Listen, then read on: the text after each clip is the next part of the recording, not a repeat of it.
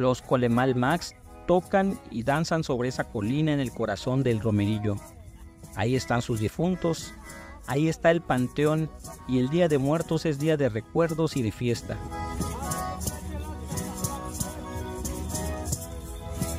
Esas 22 cruces gigantes representan 22 comunidades y parajes de San Juan Chamula, que tienen autoridad para enterrar a sus difuntos en ese cementerio. El primero de noviembre lucen esplendorosas entre la niebla de la mañana y los cientos de flores de cempasúchil que las engalanan.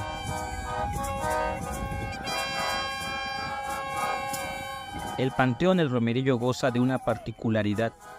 Ahí no se permite la construcción de tumbas de cemento o ladrillos.